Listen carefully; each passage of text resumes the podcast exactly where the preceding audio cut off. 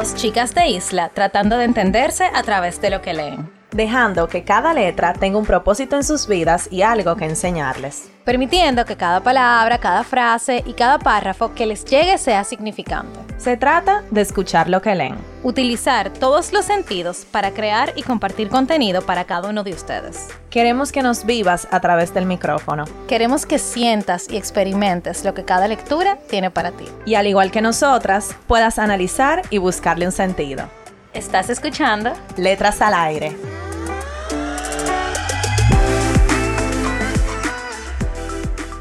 Hola a todos y todos. Todos y to Mierda, no, esto me... No, yo lo voy a decir bien. Hola a todas y todos. Señores, no me sale, o sea, de verdad no me sale. Pero, pero buenas, bienvenidos a otro episodio de Letras al Aire Podcast. Están, teníamos mucho que no decíamos eso, ¡Ay, sí! Con sus hosts favoritas, Carol y Nicole. A mí me encanta porque Carol siempre hace como los efectos especiales atrás. La voz en off. Ajá. Señores, yo estoy dando la bienvenida porque yo no voy a hablar nada. Yo voy a escuchar a Carol hoy. Porque eh, para el mes de abril decidimos, ustedes saben que nos leemos lecturas personales, cada una. Y nada, leímos cada una un libro, que no les vamos a decir hasta que Carol lo presente el de ella. Y Carol va a hablar hoy de su libro y nos va a contar qué tal. Sí. ¡Woo! ¡Hello! O sea, que le toca hablar de la autora porque...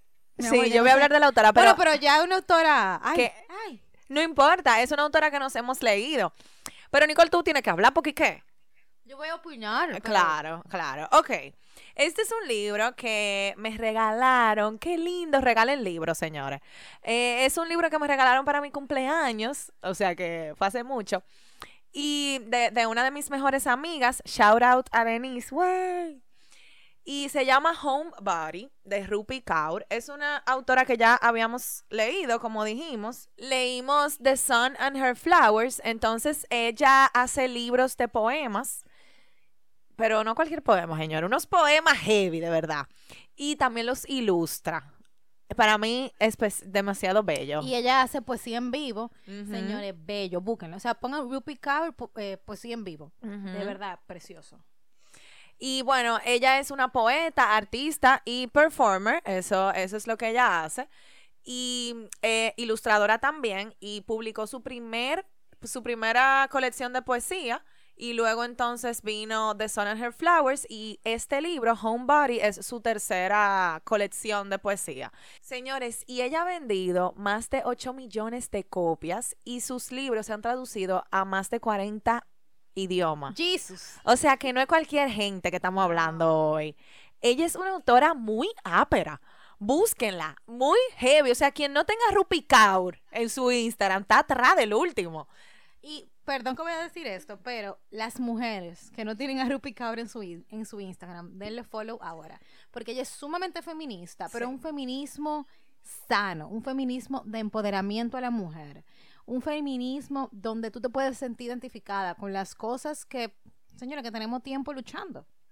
Sí, y cabe destacar, porque esto ella lo, lo muestra mucho en su escritura, es que ella nació en la India, entonces ella viene de una familia muy tradicional, o de una cultura más que nada, muy tradicional, donde las mujeres son, vamos a decir, percibidas como menos que el hombre. Entonces ella salió desde muy joven de, de allá, de, ese, de su país natal, y ella pudo abrir su- sus ojos básicamente a que la cosa no es verdad que son así. Entonces, por eso yo creo que ella escribe para las mujeres. O sea, los libros de ella no es, no es diciendo de que los hombres que no lo compren, porque lo pueden comprar y lo, la pueden leer, se van a, le va a gustar mucho, pero para mí siendo mujer, siento que tú deberías de leer este libro, porque empodera bastante a la mujer.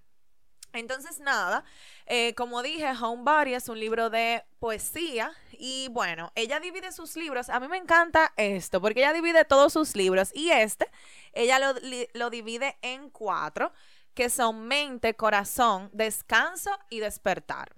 Que así mismo ella dividió el otro, el otro que no leímos, pero era como de flores, más, más referente a ese tema. Entonces, básicamente, en este libro ella toca muchos temas y algunos de ellos son amor, desamor, el sexo, la feminidad y el feminismo, que no es lo mismo, el empoderamiento a la mujer, el racismo, el descanso, el trabajo, el amor propio, el tiempo y la libertad.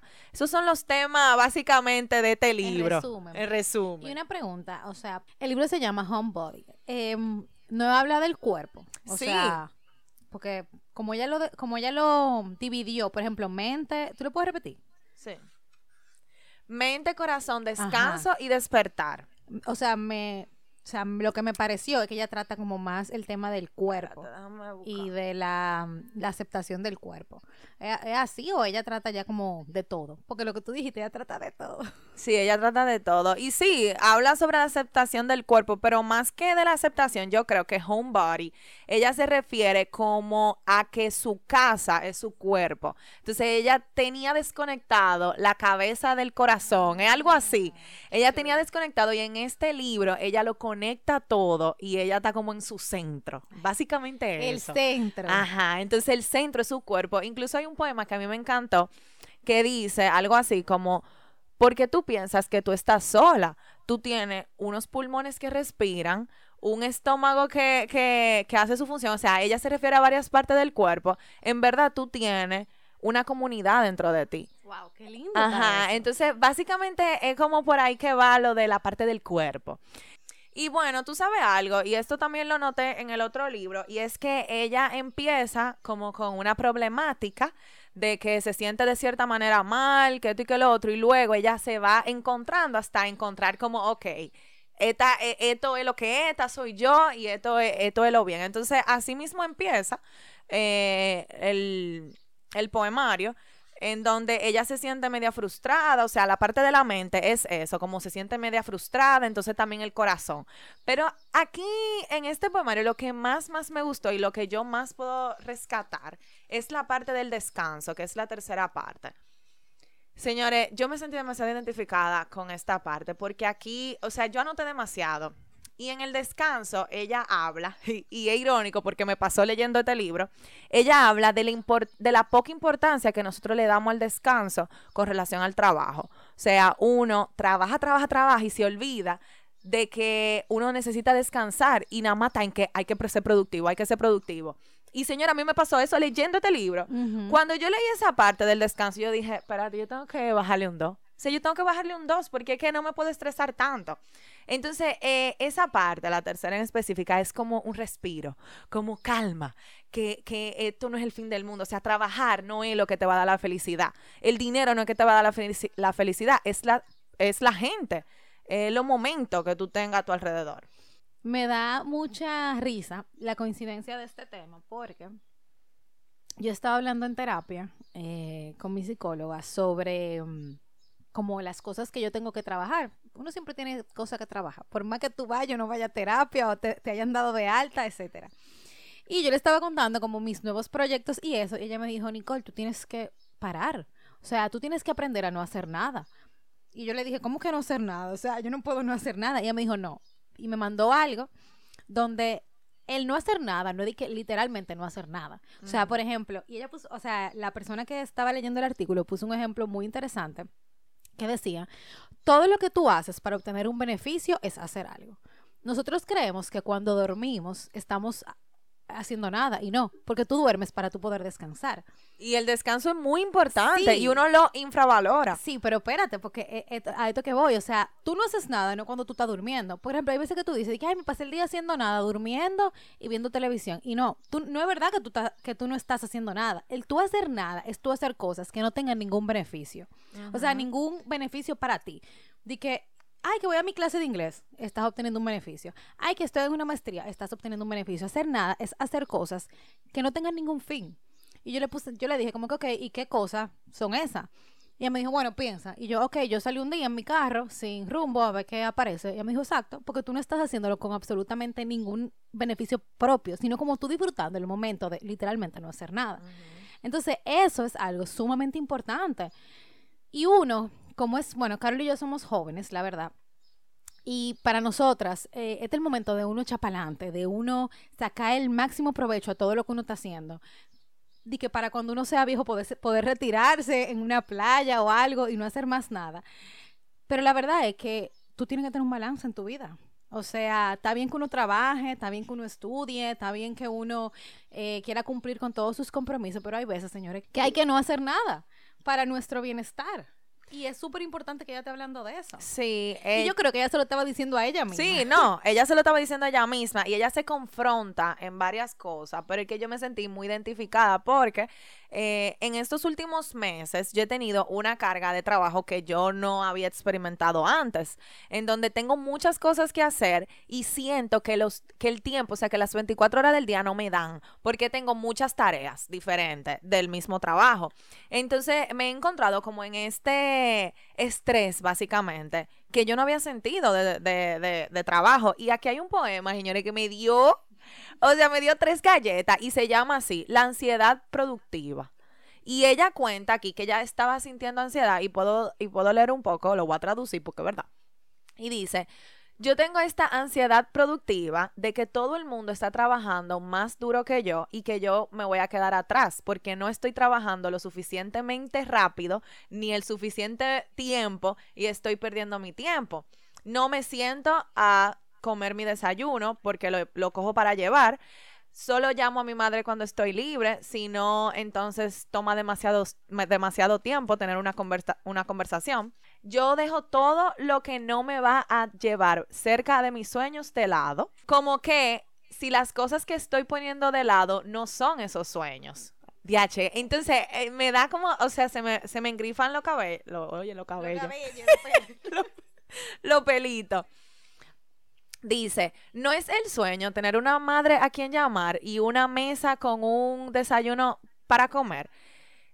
En vez de eso, yo estoy perdida en optimizar cada hora de mi vida para yo estar improving, como siendo mejor y hacer dinero de alguna manera, avanzando en mi carrera de alguna manera, porque eso es lo que uno tiene que hacer para ser exitoso, ¿verdad?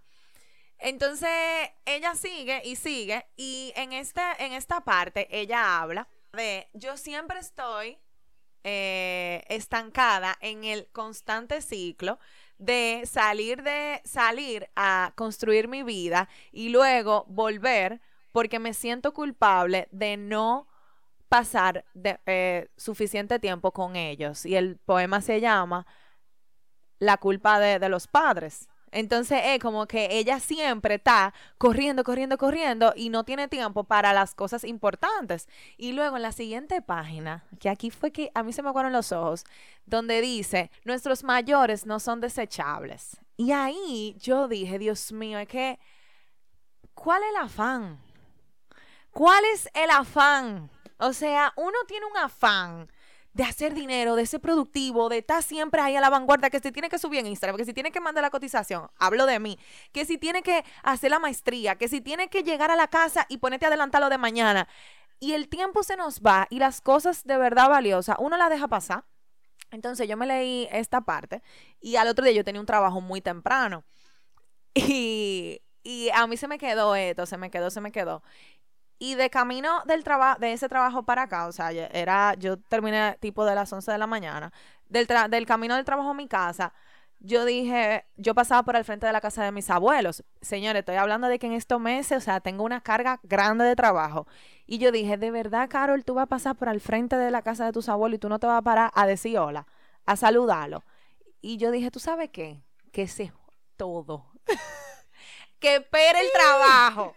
Que espere el trabajo, porque nadie se va a morir porque se suba algo tres minutos después o un día después o que yo mande algo tres horas después. Señora, yo me paré, yo dije, yo voy a disfrutar, me paré en casa de mis abuelos y me pasé, aunque sea, o sea, me pasé un tiempo con ellos, me bebí un café y ya. Y me sentí bien de que yo pude compartir con ellos y de que en realidad es verdad que estoy trabajando y que este es el momento y que uno es joven, pero uno tiene también que hacer el tiempo para esas cosas importantes que a la larga uno no la va a tener. O sea, esos, esas cosas se van a ir, entonces hay que balancear. Y ella habló mucho del balance en este sentido y en todos los sentidos. Pero en este sentido fue donde más me tocó porque algo que estoy viviendo actualmente. Entonces fue, fue muy lindo, fue muy lindo. Yo le voy a poner ese poema, el de los, no un poema, básicamente esa frase, el de nuestros mayores no son desechables, porque ella dibuja, parece ser a su abuela, y de verdad me da demasiada ternura. Lo- a mí se me o los sea, ojos. la ahí. dibuja como, o sea, la foto es como si ella fuera como un tronco, pudiera ser, como Es que esas son sus arrugas. así, pero sus raíces, o sea, como que sus arrugas son como sus raíces, ¿no? Porque están Sí. como, como grietas. No, ella dibuja bello. Sí, ella dibuja bello. De verdad que eh, los libros de ella, yo recomiendo tenerlos en físico, porque de verdad son una obra de arte. Ella se toma el tiempo de dibujar, ilustrar eh, la mayoría de sus poemas con cosas que no son tan obvias, vamos a decir. O sea, los dibujos no son tan obvios al poema que ella está escribiendo, sino que uno es como un insight del poema. De que ah, tú lees el poema y entiendes el dibujo. Y nada, básicamente em, ella, como dije, habla de muchos temas. Ella toca el amor, como siempre, bellos poemas del amor, del desamor, de, del amor propio, de el tú darte cuenta cuando algo no está bien en, en tu relación. Por ejemplo, hay un poema que a mí me gustó mucho, que era algo así como, me tomó llegar a una relación sana para darme cuenta de que yo no debería de tener miedo de la persona que amo. Y ella tira esto chinazo, esta, esta espulla grandísima a, a estos temas en donde uno se puede sentir identificado. Entonces, uno se confronta a uno mismo con, con estos poemas. Y señores, son cada, pa- cada poema como mucho tiene cuatro líneas. Hay algunos que son más largos, sí. Pero de verdad este libro se lee en dos días porque es chulo, fácil, es divertido, entretenido y bello también. Ahí, con eso del, del descanso, hubo un poema que me gustó mucho que dice, hemos trabajado tan duro para estar aquí que podemos darnos el lujo de parar o de disminuir la marcha y disfrutar eh, la vista. Y yo dije, ¿tú sabes qué? Yo voy a hacer eso. Y yo no, yo, tra yo estoy trabajando en no estresarme tanto y no está, go, eh, eh, rápido, rápido, hay que hacerlo, hay que, hay que tener tolito, hay que editar, hay que. Porque ¿qué? ¿Para qué? ¿Para qué? Uno se martiriza los días y de verdad yo estaba en un punto que a mí me estaban pasando los días en automático y yo no sabía ni bien qué día, qué día es cuál, de tantas cosas que yo misma me, me estaba poniendo y cargando mentalmente. También ella toca el tema muy ligeramente del sexo y de la masturbación y de todo ese tema. Y hay un poema, bueno, o una frase que me encantó, que dice, masturbarse es meditar. Como es igual a meditar, a meditar. Entonces después yo lo pensé, dije, en verdad sí. En verdad sí, porque quien ha meditado sabe que es una forma de tú traer tu mente al presente, eh, donde tú tratas de no pensar en otras cosas que no sea tu respiración en ese momento. Y en verdad, la masturbación es igual. Entonces, también esos temas tan, vamos a decir, privados y como que dan vergüenza, es bueno eh, que este tipo de libros los toque porque ha sido por muchos años temas tabú, que no deberían de ser tabú. Señores, yo leí, miren, yo leí el otro día algo que a mí me, me, me, me la sangre. Y fue un artículo que decía que las mujeres, no me acuerdo dónde, no podían masturbarse hasta el 1952, o sea, los otros días, e iban al médico, di que porque se sentían histeria. Y el médico le hacía como un masaje pélvico, que era básicamente masturbarse y llegar al orgasmo. Y así las mujeres sentían, se sentían más relajadas y esa histeria, entre comillas, eh, se calmaba. Y era eso, señores, es que las mujeres no podían masturbarse, o sea, era ilegal masturbarse y tenían que ir al médico a, hacerse un procedimiento. ¿Tú sabes lo que es eso? En cualquier país del mundo. O sea, eso, eso es increíble. Entonces, estos temas, este tipo de temas que, que tocan este, que toca este libro, para mí es genial, en verdad. Tanto que tenemos cositas con la masturbación y que el sexo y que la cosa, y son temas normales de la gente, señores, es de la gente. Es del cuerpo. Es del Porque cuerpo. para algo tú lo tienes. Exacto. Eh, y nada, quisiera terminar eh, mi parte. quisiera terminar este libro con la última, el último poema que dice, ahora que eres libre y la única obligación que tienes son tus propios sueños, ¿qué harás con tu tiempo? Porque ella va básicamente desenredando este nudo de, de ansiedad, de problemas, de preocupaciones hasta el final, que es el- el- la parte de despertar, en donde ella habla mucho de, de la libertad, de la libertad y el tiempo. Entonces ella termina con eso, con qué tú vas a hacer con tu tiempo. Señores, miren, el tiempo es preciado y uno tiene que elegir bien cada día lo que uno va a hacer porque ya forever gone. Uno que está joven ahora dice di que no, falta mucho, que no sé cuánto, pero así se pasan los Ay, años. no, no, Ah, señores, no pero estamos en eso. abril. Del 2022. Yo no digo, y los otros días estábamos en pandemia. Los- señores, pero ya vamos para tres años de pandemia, como que nena. Como que nada de nada. Y este, este proyecto empezó en pandemia, por ejemplo, lo y sabes. ya vamos para dos Ay. años. ¿Entiendes lo que te digo? Entonces, hay que analizar muy bien, señores. No andemos en automático. Sí, eh, totalmente de acuerdo. Y me lo voy a aplicar. Tú sabes que mm, antes yo, ok, anécdota. Yo soy una persona que se molesta mucho manejando. Yo dije que yo iba a escribir un libro y no me roben la idea de cómo aprender a manejar estando presente y sin decirme la palabra, porque de verdad no hay una cosa en la que yo me moleste más que manejando. Yo no entiendo el por qué todavía. O sea, yo necesito como que alguien me ilumine. Y em, el otro día yo estaba pensando, Dios mío, yo no quiero manejar porque yo sé que yo me voy a molestar. Y después yo me puse a pensar y yo dije, pero Nicole, pero tú te estás volviendo loca. o sea, ¿por qué tú te tienes que molestar? Porque tú vas a manejar. O sea, ¿qué tiene eso en tu vida? O sea, perdón, tiene eso tanto en tu vida, tanto poder que tú no puedes manejar estando presente. Y literalmente es porque yo manejaba pensando, me va a pasar un motorista y me voy aquí ya. El de al lado se va a querer meter y hay problema. O sea, me la pasaba estresada por cosas que no habían pasado. Entonces, he hecho una pequeña dinámica antes de ah, manejar. Si a alguien le pasa lo mismo que a mí, inténtela, porque por lo menos a mí me funciona. Que yo me pongo en el carro y digo, ok, no me va a pasar nada en el camino, voy a estar presente y ya. Y yo me enfoco en mí. Y eso medio me ha ayudado a no molestarme manejando y disfrutar ese momento. Señores, nadie quiere tener un tapón, pero el tapón va a estar hoy, mañana y siempre. Entonces, vamos a disfrutar el tapón. Aunque tú no lo quieras, aunque tú hagas tu rabieta, aunque te, se te explote adentro la cabeza, el tapón, mi amor, no se va a mover. A eso a mí, yo lo he pensado también y yo digo, yo no voy a volar. O sea, Exacto. yo no me, Yo no puedo llegar más rápido. ni me voy a teletransportar, yo no puedo doblar y, y- irme por la acera, por ejemplo. Entonces hay que estar ahí y ya. Poner su música, su podcast, lo que sea, y letras al aire y, y disfrútenlo. Entonces, nada, señores, 100% recomendado este libro, esta lectura de Rupi Kaur, Homebody. Le vamos a dejar todo en nuestro Instagram. Le voy a dejar algunas fotos de mis poemas favoritos, que son muy, muy, muy bellos. Y pueden entrar a nuestro Instagram, a nuestro link de nuestra bio, y ahí van a encontrar varias cosas que pueden hacer, como agregarse a nuestro club de libros, a nuestro newsletter, eh, escribirnos un DM, hacernos alguna recomendación, lo que ustedes quieran. Eh, estamos por allá, activas, presentes y nada, nos escuchamos el próximo viernes.